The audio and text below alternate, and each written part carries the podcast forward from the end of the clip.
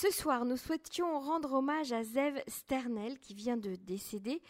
Euh, c'était un homme qui a eu une influence très importante sur le monde des idées en Israël, un historien, professeur, spécialiste du fascisme en, Europe. Et nous avons demandé à David Shapira, qui était un de ses étudiants à l'Université hébraïque de Jérusalem en doctorat, euh, de nous en parler. Bonsoir David. Bonsoir Emmanuel, bonsoir à tous les auditeurs, auditrices de Cannes. Alors, Zev Sternel est arrivé euh, en Israël seul, euh, très jeune. Euh, après la Shoah, ses parents, toute sa famille avait disparu dans la Shoah. il a été pris en charge par l'Aliat Noir et il est arrivé à l'âge de 14 ans, je crois, en Israël. Oui, en fait, Zev Sternel, juste, on va résumer sa, sa, biographie très rapidement. On parlera de l'homme en lui, sur toutes ses idées, parce que c'est le plus important. Comme vous l'avez rappelé, il est né en fait en Pologne, à cette époque la Pologne, à Lvov, en 1935. Et euh, c'est son beau-frère qui arrive à le euh, faire passer euh, du côté soviétique, donc du côté soviétique de la, Pologne.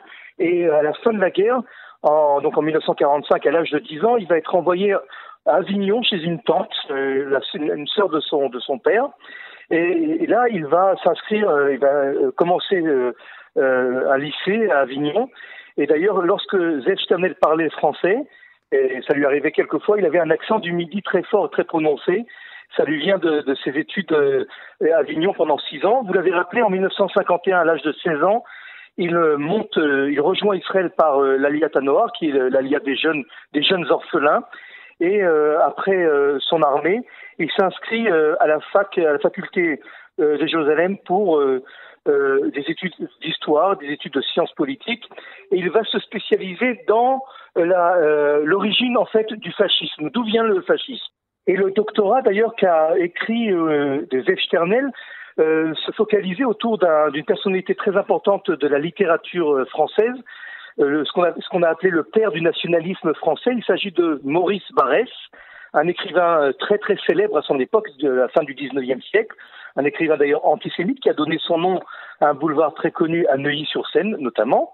Et ce Maurice Barrès est en fait euh, celui qui a inventé presque le concept du nationalisme qui se résume, en deux mots, euh, le sang et la terre, c'est-à-dire donner son sang pour la patrie et euh, avoir une attache à la terre. Euh, écrit donc son doctorat sur Maurice Barrès et concentre ses recherches sur le fascisme et, le nationalisme. Et en fait, il se rend compte en étudiant d'autres auteurs, plutôt d'autres penseurs notamment celui qui a inventé le concept du syndicat, du syndicalisme, un homme qui s'appelle, ce n'est même pas un intellectuel, c'était un, ingénieur qui s'appelle Georges Storel et qui a écrit un livre très important qui s'appelle Réflexion sur la violence.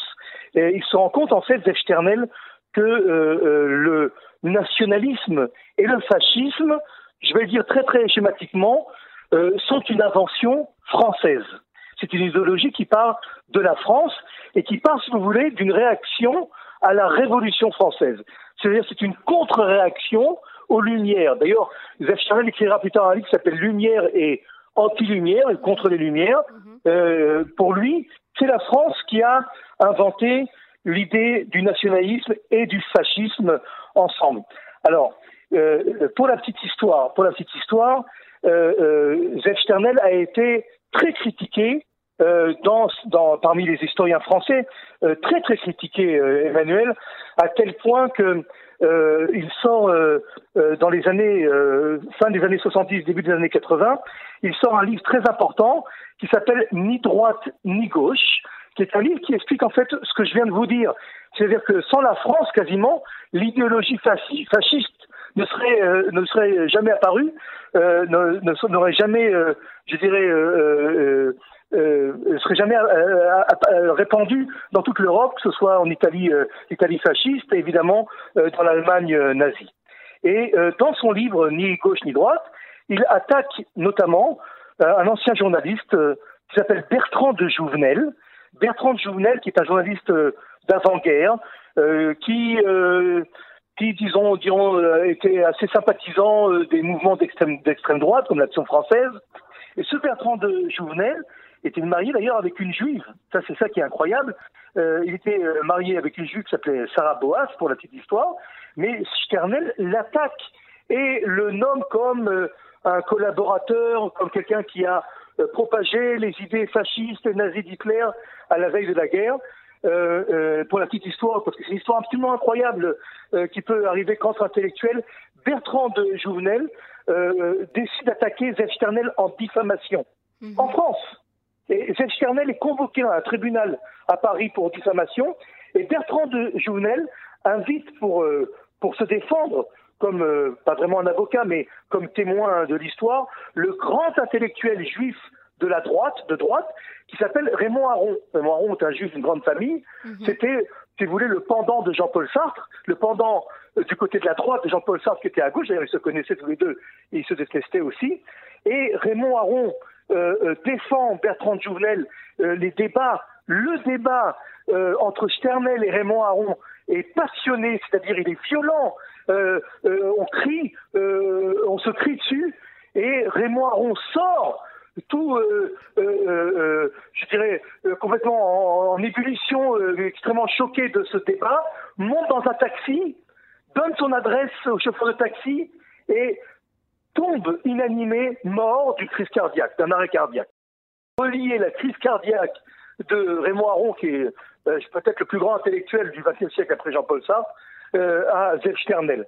Euh, il faut savoir aussi que Zef Sternel est, est, passé très rapidement dans le camp qu'on peut appeler de l'extrême gauche sioniste, c'est très important de le mhm. rappeler, mhm. dans le camp de la paix maintenant, et il avait des positions extrêmement radicales sur la question euh, des territoires de Judée-Samarie et euh, des euh, implantations et des habitants, des résidents de ces implantations.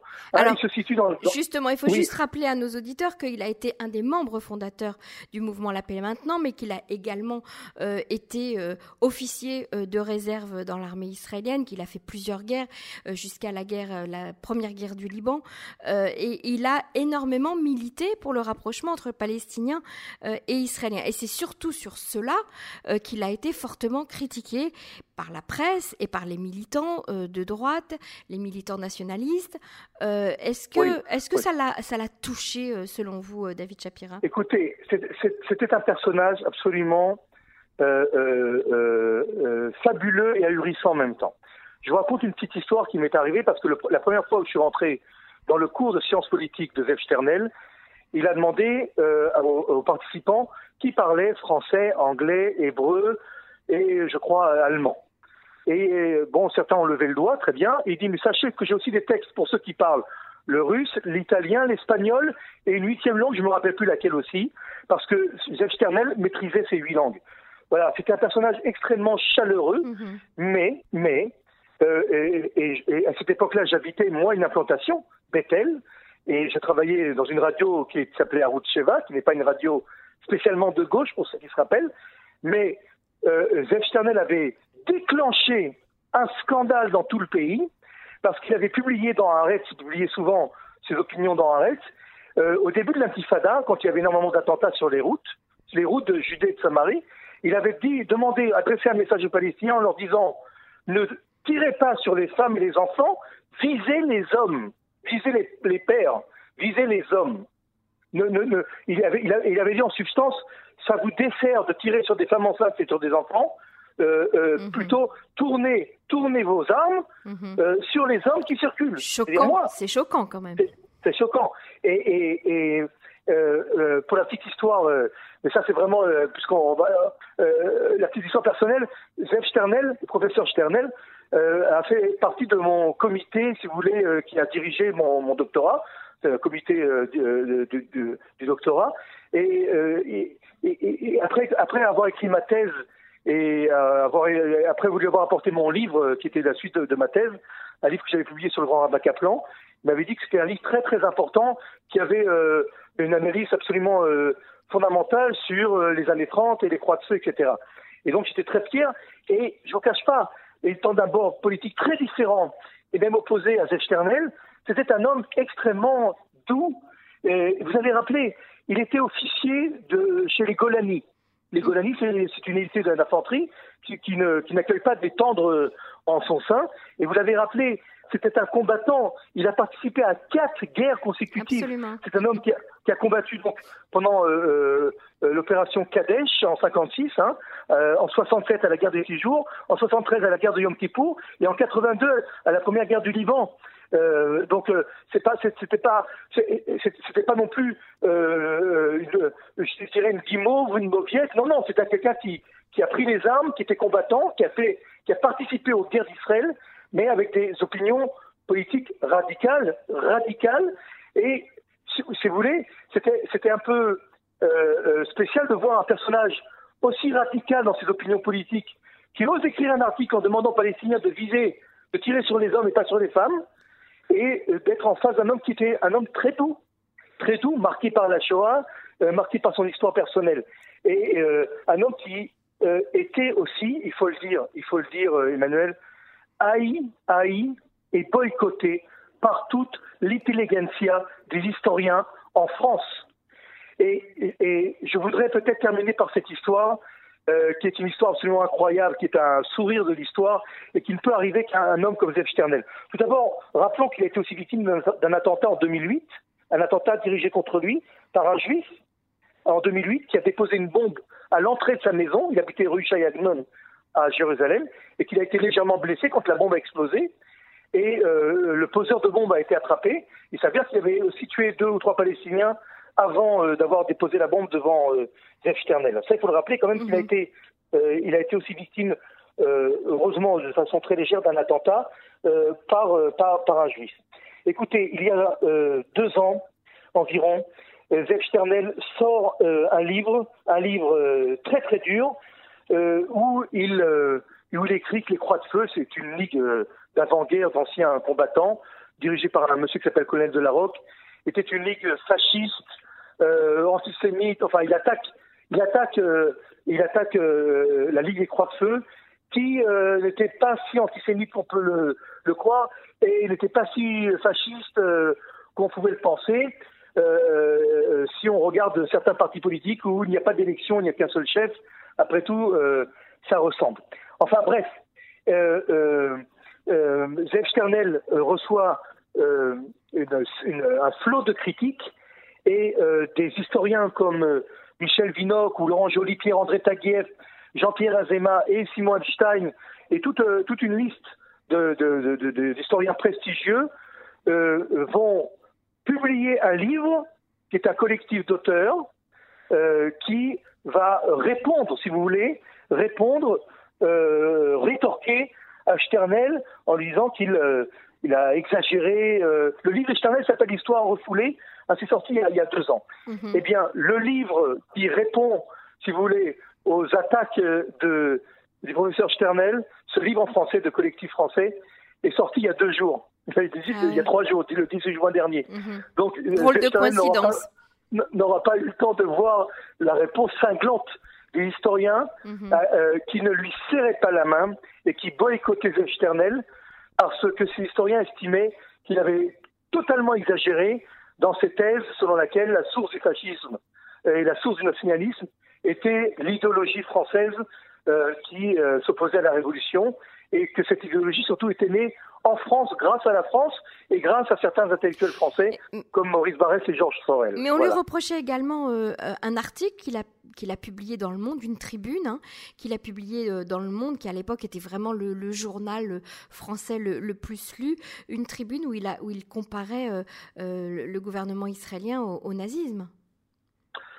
Oui, euh, oui, oui. C'est, regardez, Zef Sternel. C'était quoi? euh, C'était, de, la, de la provocation de sa part Oui, Zef Sternel était un homme excessif dans ses idées, mhm. dans sa façon aussi d'aimer les gens. Euh, c'était un homme excessif, un homme extrêmement intelligent, radical, radical dans tout.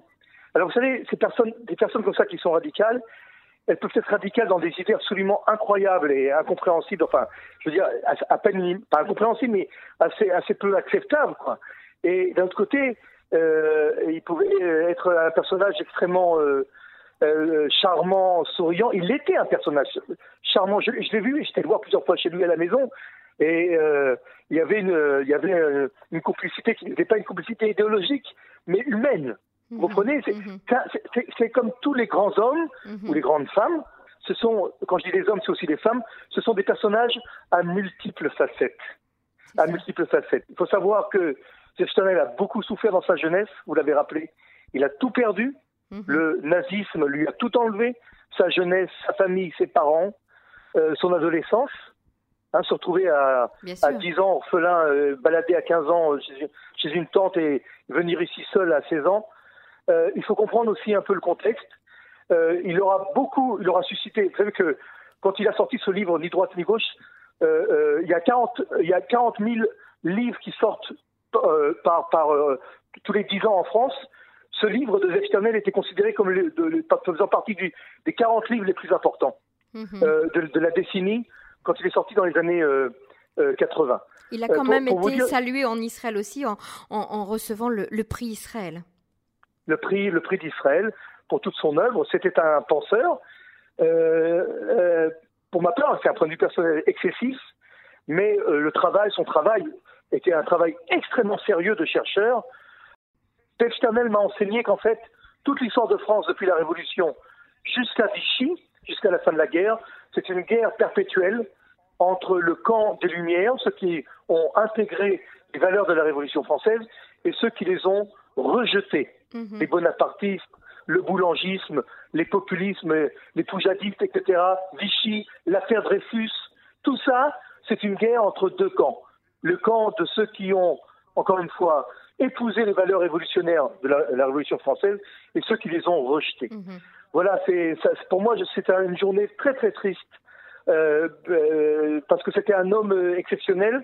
même encore une fois, si j'étais très loin de partager toutes ces idées évidemment, mais c'était un homme exceptionnel. Et les chercheurs de cette taille-là, il y en a peu. Il y en a peu qui vous laissent si indifférents. Voilà. David Chapira, je vous remercie beaucoup pour cet hommage rendu à Zef Sternel. Au revoir. merci à vous de m'avoir interviewé et bonne soirée à tous les auditeurs et auditrices de Cannes en français.